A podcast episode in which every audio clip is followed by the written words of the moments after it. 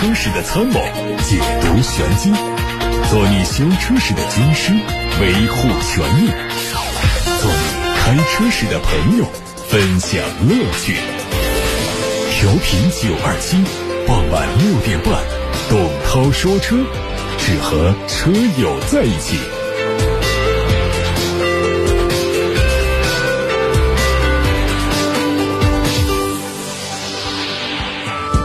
各位好，董涛又来了，欢迎各位在接下来的一个小时听董涛说车。节目还可以通过蜻蜓和喜马拉雅同步收听直播，蜻蜓、喜马拉雅、董涛说车同名的微信公众号和微博都能听到重播。今天啊，要为大家盘点一下今年二月份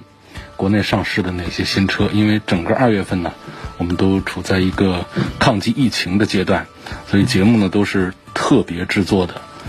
嗯，没有关于汽车的内容，错过了很多新车上市的新闻。那么在今天节目呢，我们会列出十八款二月份上市的新车型，其中有十款是重点关注，还有八款是值得关注，给大家捋一捋。那今天的重点关注车型会包括有东风本田的2020款 XRV、北京现代的菲斯塔纯电，还有广汽丰田的威兰达，2020款的奔驰大 G，全新的混动宝马 X5，全新混动宝马 530LE，新款奥迪 Q2L，新款林肯领航员，还有新款的大众高尔夫和雷克萨斯 LM。那八款值得关注的新车型呢，是 mini 三门绝配版宝马的 i8，极夜流星限量版宝马 i3，快充畅行款，还有北京现代新款瑞纳，上汽斯柯达的新款心动和新款新锐，以及吉利的 icon，帝豪的 GSE。在盘点二月份上市新车之前，我们还是关注一下。今天最新的车圈资讯。最近，中国保险汽车安全指数管理中心完成了2019年的第二批第十一款车型北京奔驰 GLC 长轴版本的全部测试评价工作，并且发布了这个车型的测评结果。这次用于全部安全项目测试的2020款 GLC 260 LE 四驱动感版，配备了主副驾驶席的正面安全气囊、前排侧气囊、前后排的侧气帘、驾驶席的膝部安全气囊、前碰撞预警系统和自动紧急刹车系统。测评结果显示，除了代表低速碰撞下维修费用经济性的耐撞性和维修经济性指数项目获得差评之外，北京奔驰 GLC 长轴版本在其余项目上都获得了优秀的成绩，包括百分之二十五的小面积的侧碰，还有偏置碰，这个行人保护、自动刹车等等。最近，众泰汽车发布了对深交所关注函的回复公告，具体回复了关于二零一九年预计。提商誉减值约六十亿元，公司二零一九年度第三季度净利润大幅下降，以及母公司铁牛集团二零一八年业绩补偿承诺的可实现性和进展情况等一系列问题。其中，铁牛集团对众泰汽车的业绩补偿是备受关注。公告说。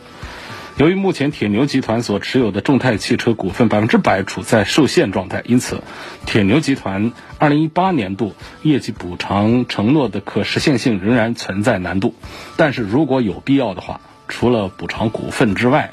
铁牛集团将以地块收储以及楼盘收益等现金方式来做补偿。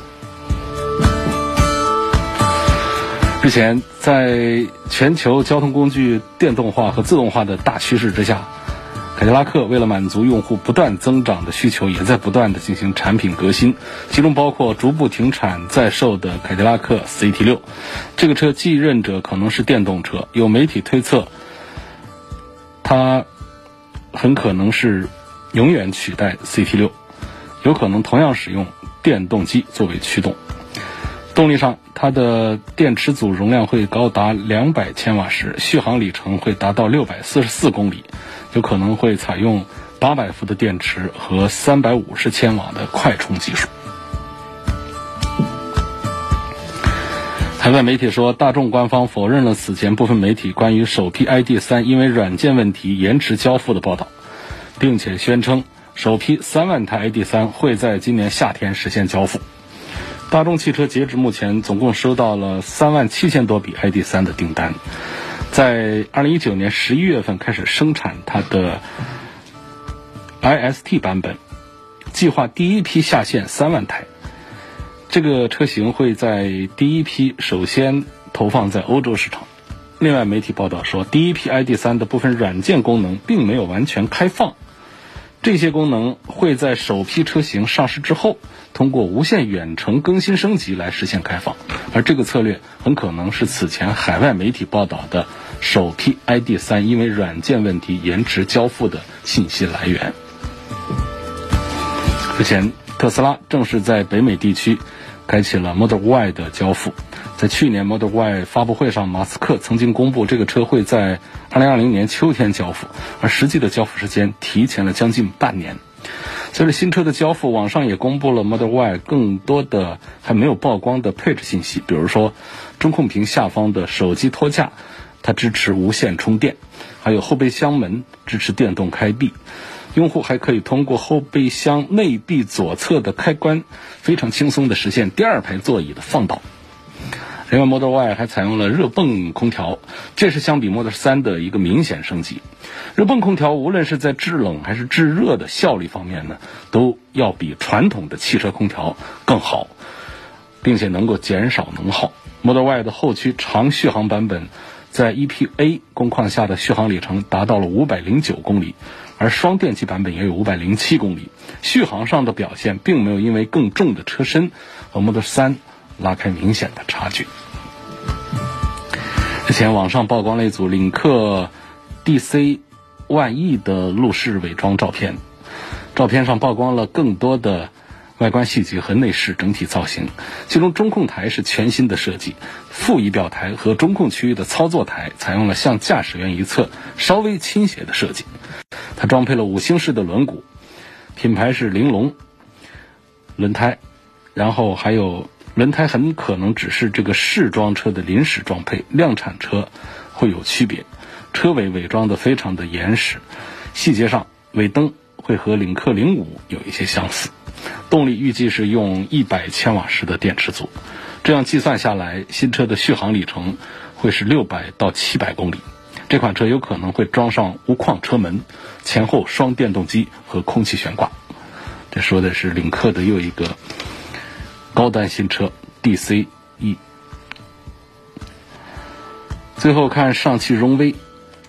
上汽荣威官方在三月十二号这天宣布正式入驻支付宝蚂蚁森林公益林，在这个页面上就显示了上汽荣威的一枚全新款的图标。结合此前的信息来分析，很可能就是上汽荣威全新系列的 logo。从图片上看到，这个 logo 采用了扁平而且金属化的风格，它的主体仅仅是荣威英文字母当中的 R 四条竖形的标线由浅入深，整体看起来比较独特。二零一九年的广州车展期间呢，上汽荣威提出了心动二零二零加。绿新战略探索新技术、新设计、新模式。具体来说呢，它在技术上是发布了第二代的智能 EDU，还和宁德时代、英飞凌等企业联手，构建供应安全等方面的供应链。各位正在听到的是每天晚上六点半钟到七点半钟直播的董涛说车。您正在收听的是董涛说车。好，继续回到直播状态。董涛在武汉的直播室，为全国的车友网友们带来二月份的新车型盘点。二月份我们错过了很多的信息。首先关注的第一款产品是2020款的本田 XRV。这车是推出了 1.5T 的地球梦发动机和1.5升的自然吸气发动机七款车。它的价格比老款是没有变化，仍然是十二万七千九到十七万五千九，这是一个年代改款。它维持了老款的造型设计，只对一点五升版本的配置做了调整。我们关注的第二款产品呢是北京现代的菲斯塔纯电动版本。三款车型的补贴之后，价格区间是十七万三千八到十九万八千八，三月份就会交付给客户。这个车相比燃油版本呢，在前脸、在车身上很多细节都做了重新设计调整，整体风格是更符合新能源汽车的科技感。续航是 NEDC 工况下四百九十公里。相比燃油版本，菲斯塔的纯电动版在保留了原来的 LED 大灯和中央贯穿式镀铬条的基础上，换装了一款全新风格的前包围，用封闭式的设计取代燃油版的大嘴式前格栅，可能看起来会更加的自然一些。中间的北京现代的这个现代 logo，它是安置在一块倒梯形的面板上，这个就是车的充电接口的盖板。盖板里头呢，打开是快充和慢充两种充电接口。另外呢，前车包围还包括了有两侧的 LED 日间行车灯导流孔和下部的进气口。侧面跟燃油版区别最大的就是换上了一款十七寸的旋风式的双色轮圈，很炫了，双色轮毂。它的规格也还不错，二二五四五幺七，轮胎够大、够宽、够扁。它的车尾也保留了带镀铬装饰条的贯穿式尾灯，但是要提醒，它的中间段是不能点亮的。相比燃油版，它的尾部的变化是发生在下半部分，就是它两侧的开孔是呼应了车头的，同时牌照框周围也变成了车身同色，看上去是更加简洁。内饰还是燃油版的设计，非常熟悉，不多说了。配置上。有手机无线充电板、天窗、电子手刹、前排座椅加热、电动调节、自动空调、后排的空调出风口、驻车雷达、驾驶模式选择等等。在动力上，官方发布的信息显示，最大功率为一百八十四匹马力、峰值扭矩三百一的驱动电机，匹配的是一百四十一点四瓦时公斤的三元锂电池组。这说的是它的能量密度。官方发布的 NEDC 续航里程四百九十公里，北京现代菲斯塔纯电动，这是二月份上市的第二款重点关注车型。第三款产品呢，来自丰田，来自广汽丰田，它叫威兰达，听起来很新，也很有点熟。我们听说过汉兰达，这车叫威兰达。它的姊妹车呢，就是一汽丰田的 RAV4 荣放，现在是由广汽丰田出产威兰达，推出了十二款车，价格呢从十七万一千八到二十四万一千八。这个威兰达在跟这个 RAV4 的对比方面呢，我们看到了呃很多的变化，比方说它前脸造型，前脸造型呢就是全新的设计。LED 大灯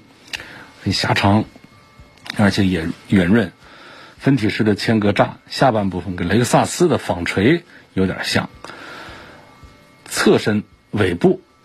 它的变化就小一些，换装了全新款的轮毂之外呢，针对尾灯组的造型还有后包围的款式做了一丁点调整。尾灯的造型相比 RAV4 荣放更规整，中间是镀铬装饰条连接。后包围大面积的黑色面板更加平整一些。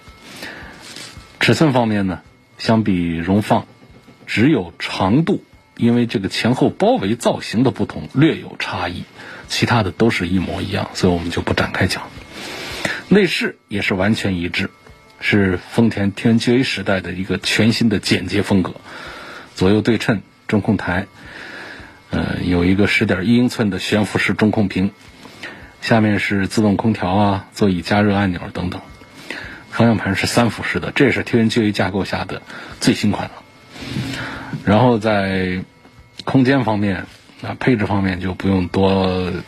给大家介绍了，反正跟这个 RAV4 差不多吧。动力也是一样的，2.0的燃油版还有2.5升的双擎版，就是混合动力，有电动，有汽油。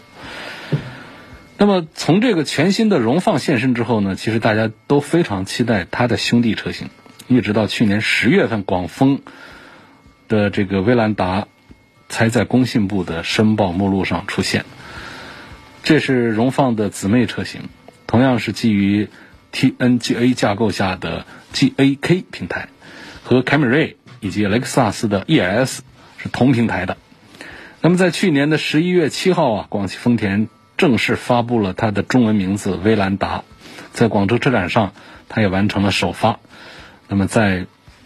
今年的元月九号，它正式开启了预售，但是正式的宣布上市呢？还是在二月份。从这个竞争的角度来说啊，威兰达最直接的对手肯定是荣放了。虽然都是丰田，但一个是一汽合资的，一个是广汽合资的，这之间啊是有一种呃很微妙的竞争关系的。所以我们总是拿着荣放来跟威兰达相提并论。这样的对比呢，我们其实呃会在很多。这个合资产品当中能够找到，像本田家呀、丰田家呀，嗯，是能找出很多对来。嗯，比方说像这个本田的东风本田的 CRV 和广汽本田的皓影，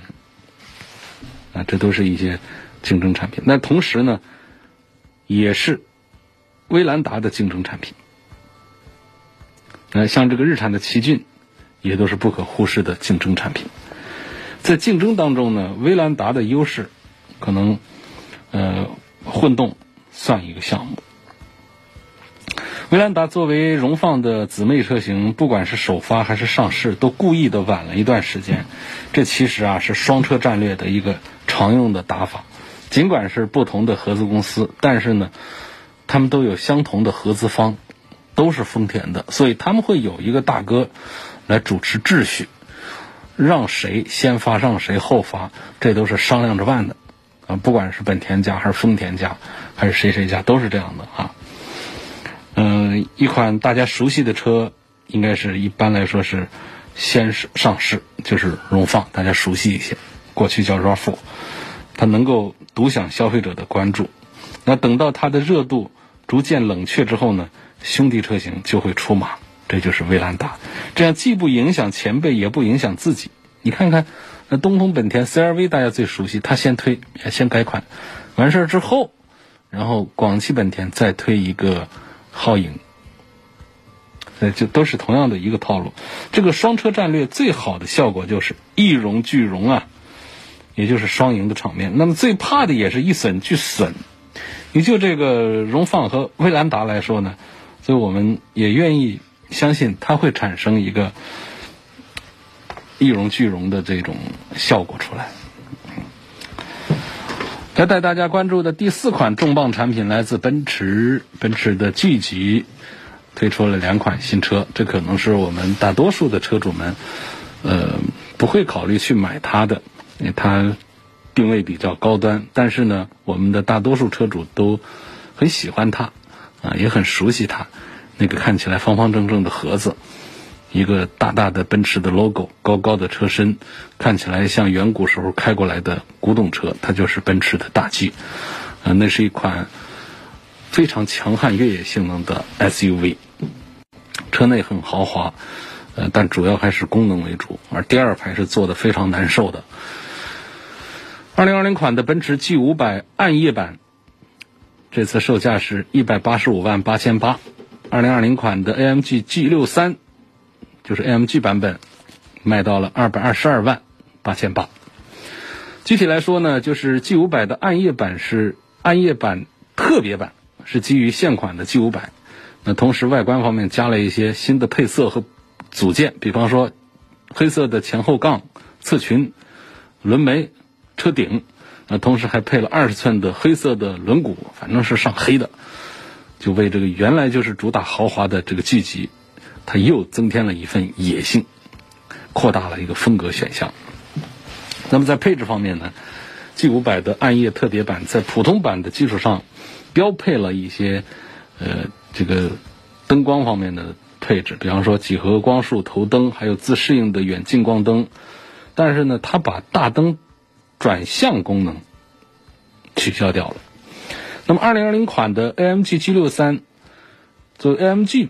版本，在配置外观方面和现款是一致的，但是它的价格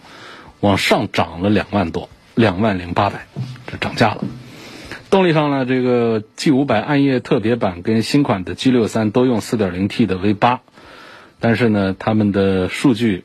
不一样了。G500 是421匹马力，610牛米，到了 G63 呢，就是585匹马力，啊，对，提升了一百六十多匹马力，峰值扭矩呢达到了八百五这也是提升了两百多呀。传动系统都用的是九速的手自一体变速箱。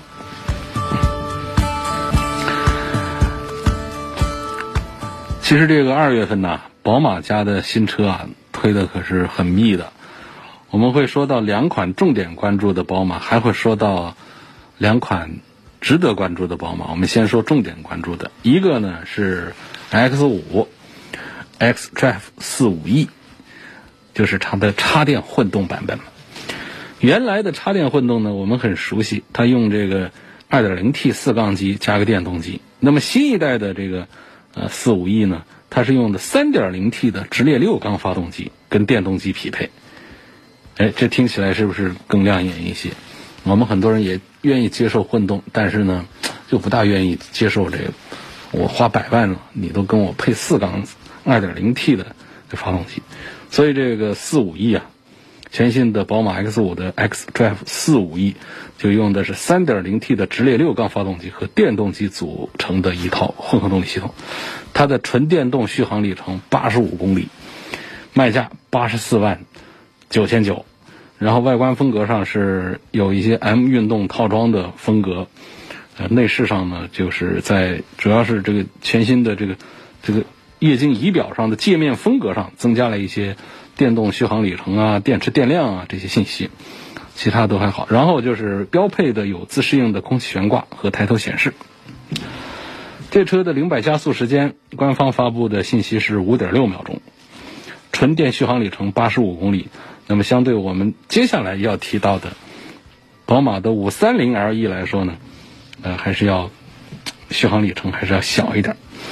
那么这就说到了第六款重点关注车型，华晨宝马的。五三零 LE，刚才的 X 五是进口的，那是 SUV，这个车要便宜一半啊！华晨宝马的五系的这个混合动力版本，插电混合动力版本，这其实就是五系插电混动的一次小改款。那么，但是这个小改款当中的这个亮点在于，它的电池容量和纯电续航里程分别是由现在的。十三千瓦时提到了十七点七千瓦时，续航里程从六十七公里提到了九十五公里。还记得刚才我们说到了叉五是八十五公里，它是九十五公里。我们才我们还记得这个五系刚推出插电混合的时候，它的续航里程好像是好像是只有五十公里还是四十几公里？你看现在就是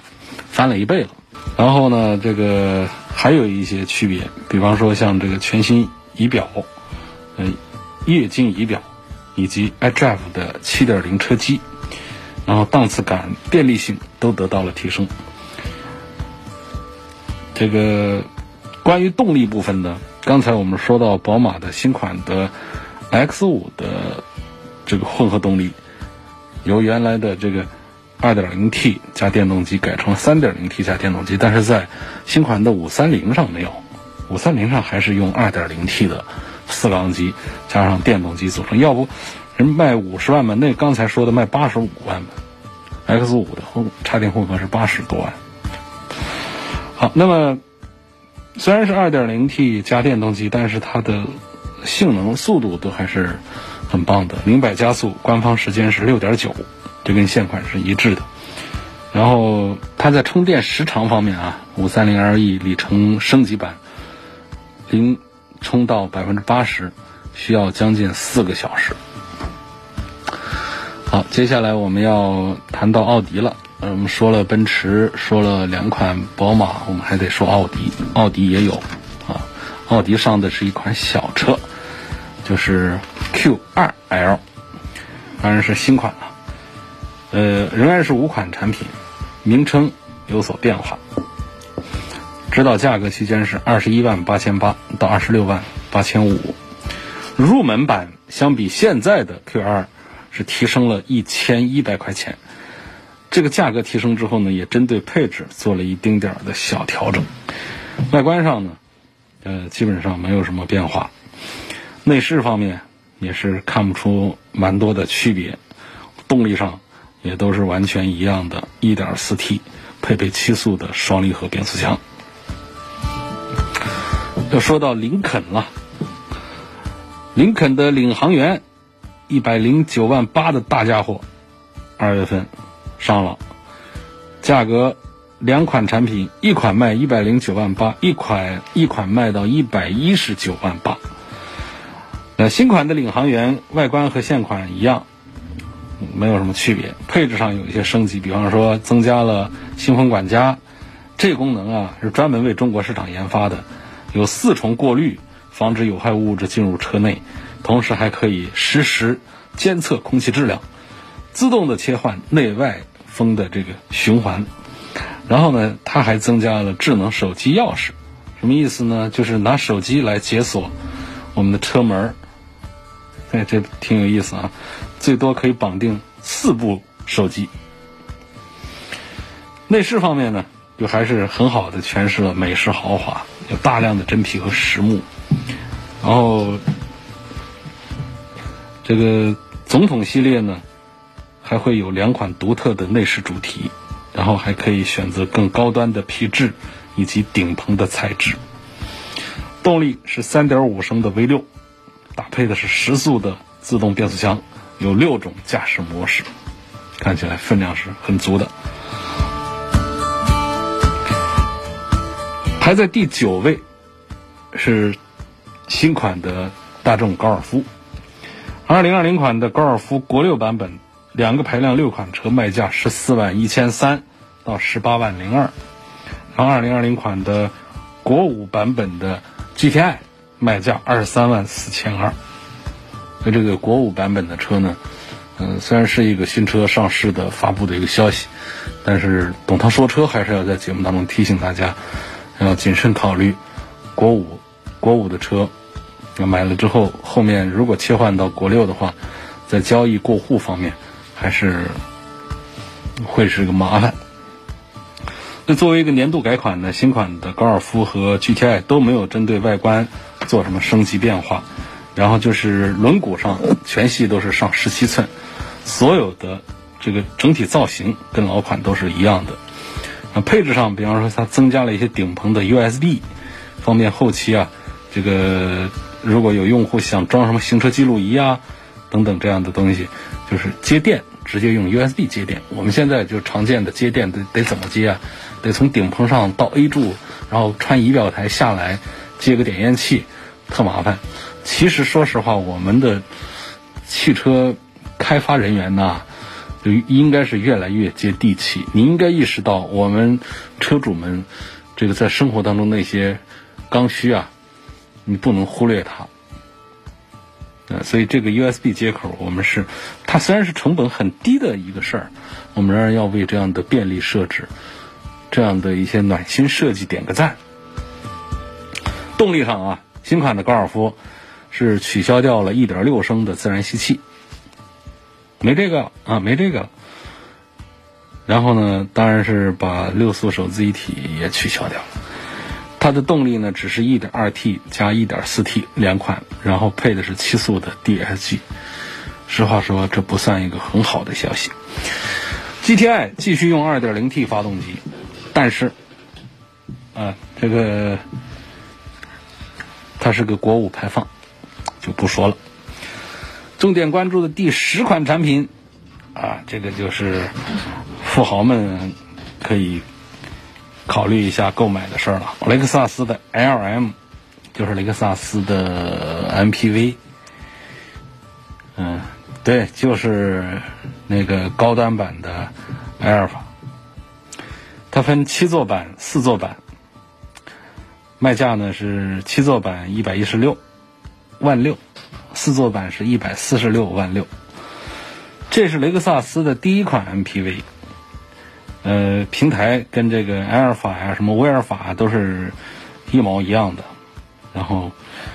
外观呢就是很大的纺锤形进气格栅，然后装满了亮亮晶晶的、亮闪闪的那些镀铬的装饰。呃，很难用一个标准来评价这好看不好看。侧面上呢，就是呃，它那个 Z 型的镀铬装饰条是它的一个强烈的辨识度。尾部上呢是很大的贯穿尾灯组。呃，在配置方面，七座版本的这个 LM 啊，相对丰田的埃尔法。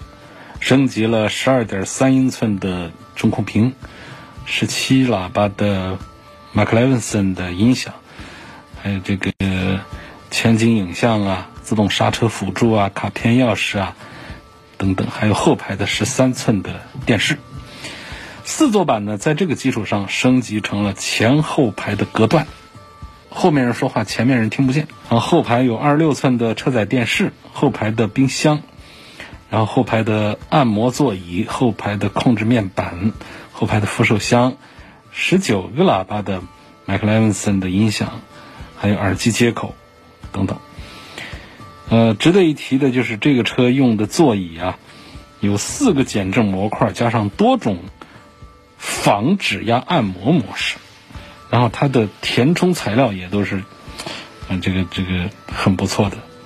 有效的过滤那些细微的震动。动力方面，不用说了，是这个一样的啊，都是跟这个阿尔法、威尔法一样的2.5升的油电混合动力系统。但是具体的参数，官方好像还没有说。雷克萨斯的 MPV 它叫 LM。各位正在听到的是在下午六点半到七点半中直播的董涛说车。今天为大家盘点整个二月份我们没有节目，节目当中错过的那些值得关注的、重点关注的上市的新车资讯。今天我们节目为大家带来了十八款新车型，因为整个二月份没节目，错过了不止十八款，但是我们挑出十八款。关注度比较高的，刚才说了十款关注度特别高的产品，它们分别是东风本田的2020款的 XRV，零现代的菲斯塔纯电，广汽丰田的威兰达，2020款的奔驰大 G，全新的混动版的宝马 X5，混动版的宝马530，新款奥迪 Q2L，新款的林肯领航员，新款的大众高尔夫，雷克萨斯的全新 MPV。也叫第一台 MPV LM。那接下来还有八款产品也值得关注，但是热度稍弱一点。它们分别是 Mini 的三门绝配版、宝马 i8 的极夜流星限量版、宝马 i3 的快充畅行版、北京现代的新款瑞纳、上汽斯柯达的新款的新锐和新动、吉利的 icon 和帝豪的 GSE。我们先说 Mini，那 Mini 这个。只限量卖一百五十台，实际上我们关注它呢意义也不是太大。它是基于三门版的 Cooper 和 Cooper S 打造的，卖价是二十四万七千八和二十九万一千八。然后最大的亮点就在于外外观跟内饰的这种独特的配色。啊，比方说它用了官方称作为八十度黑的这个油漆，然后再加上流光银色的车顶。想象一下，脑补一下，应该都还是很炫的。然后八辐式的双色的轮毂就更炫，再加上车身的镀铬装啊装饰组件，所以既精致又酷炫。然后还有 LED 大灯啊，米字旗的 LED 尾灯啊，在新车上也仍然是啊还是有配备，看起来还是英伦范儿很足、很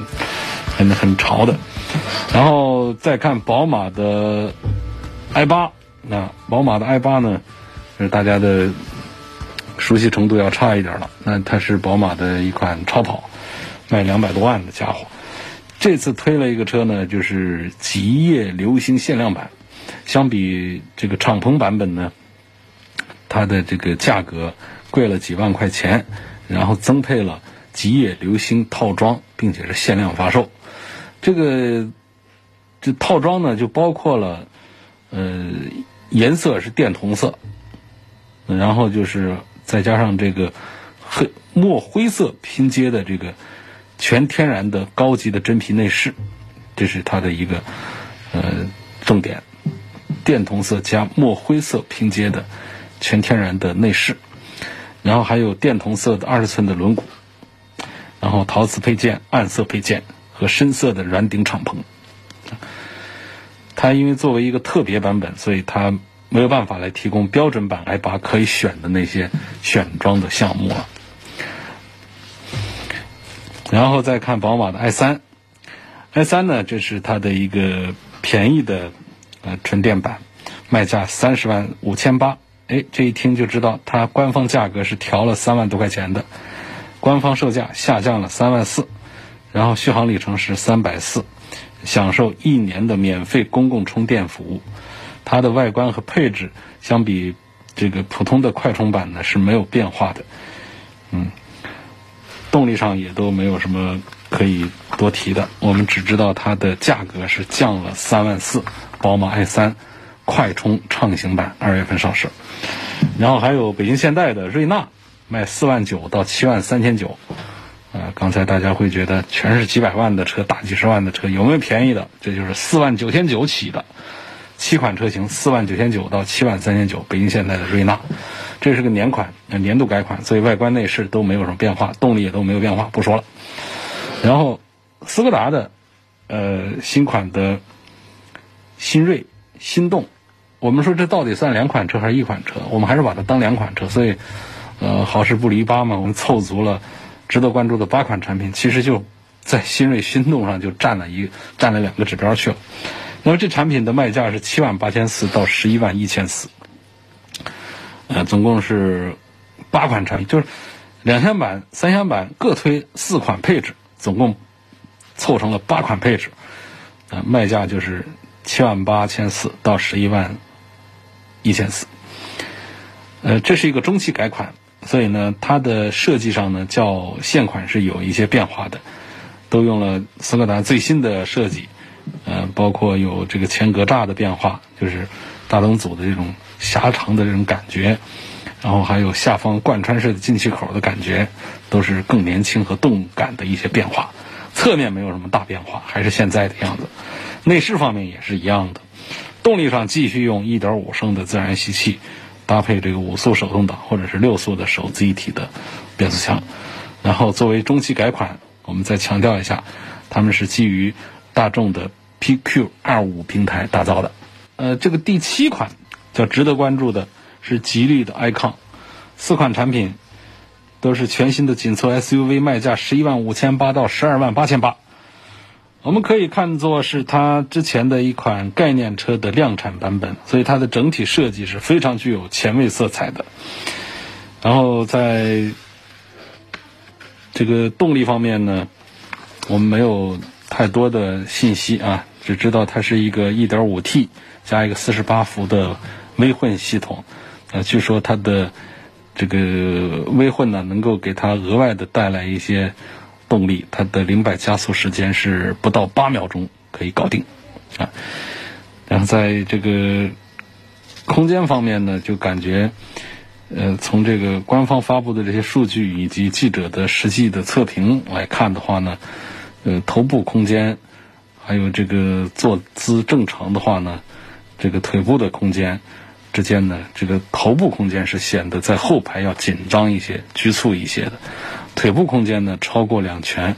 嗯，还算是比较适中的一种这个小型车的这小型的 SUV 的这种感觉。好，要说到的最后一款产品呢，第八款产品呢是帝豪 GSE，这也是一个电动版本，两种续航版本，五款车型，补贴之后的卖价是十万九千九到十五万九千九。然后呢，它这个新车上有一个跟我们当下这个呃疫情的环境有点儿呃合拍的系统，叫智能空气净化系统，配备了 CN 九五级的高效复合空调滤芯，就是给车啊戴上了医用口罩的意思。呃，我这说法不准确啊，反正厂家的这个发布的信息是 CN 九五级的高效复合空调滤芯。在外观上呢，就看到作为改款，它整体上是延续了老款的设计，配置上做了一些调整而已。配置上，它会用全景的天幕，还有最新的 G NetLink 智能车载系统，它就可以支持“你好，帝豪”这个语音唤醒，可以远程控制车辆、处理这个开关车窗的这些功能。然后还有，呃，它的空气质量管理系统。然后它可以自动的关闭进气阀门，就是把这个空调循环呢自动的由外改内，它可以有效的阻隔有害气体的进入。啊，包括 PM 二点五的自动监测等等，就是在空气净化这方面，这款帝豪的 GSE 是呃能找到它的一些亮点的。其他的配置我们就不跟大家一一的往外列举了。动力上呢是。这个两个版本的这个驱动电机，它有一个五百用的是弱一点的电机，还有一个六百系列。嗯，那这两个电机呢，它们带来的续航里程呢，呃，一个是四百公里，一个是四百五十公里。其实这区别也不大啊。五百系列是四百公里，呃，六百系列是四百五十公里。你既然是这样，我觉得这车啊，完全可以分成。这个四零零系列和四五零系列，那干嘛要分成一个五零零系列和六零零系列？这不知道的还以为是五零零系列续航里程是五百公里，六零零系列是续航里程六百公里，哪来的这样的？所以啊，现在也没人管这个呃车型的命名这方面的事儿，大家都随意起名儿，没办法。嗯，新款的帝豪 GSE 在直流快充的条件下，从百分之三十的电量充到百分之八十。只需要半个小时，这是我们比较常用到的一种充电形式，就不至于大家每个车都跑干了，也不至于大家都还没消耗一半电的时候都得去充。就常见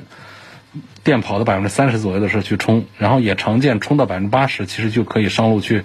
可可以跑很远的路了。所以这个百分之三十到百分之八十的这个数据指标，我觉得是比较比较现实的啊一个数据的截面，它的。完成时间是半个小时，呃在当下来看呢，还算是比较不错的一个水平。好，我们今天就跟大家聊到这儿了。董涛说车是每天下午的六点半到七点半钟，在调频九二七的电波里，以及在蜻蜓、喜马拉雅这些 A P P 平台上进行直播的。然后，如果错过了收听的时间，大家可以随时的通过蜻蜓、喜马拉雅重听录音。还可以在“董涛说车”同名的微信公众号以及“董涛说车”的微博上找到头一天节目的这个剪辑之后的音频。啊，好，今天我们跟大家带来了十八款二月份国内上市的新车型。这些车型我们把名字再列一遍，如果有你感兴趣的，可以通过我刚才讲的这些重播平台去重播。重听，他们分别是十款重点关注产品：东风本田的2020款 XRV、北京现代的 Fiesta 纯电、广汽丰田的威兰达、2020款的奔驰 G、全新混动宝马 X5、全新混动宝马 530LE、新款的奥迪 Q2L、新款的林肯领航员、新款大众高尔夫、雷克萨斯的 LM。八款值得关注的，就是关注热度要低一些的车型，它们分别是：宝马的 Mini 三门绝配版、宝马 i8 极夜流星限量版，还有宝马的 i3 快充畅行版，北京现代的新款瑞纳，上汽斯柯达的新款新锐心动，吉利的 icon 和帝豪的 GSE，各位。我们明天晚上的六点半钟再会。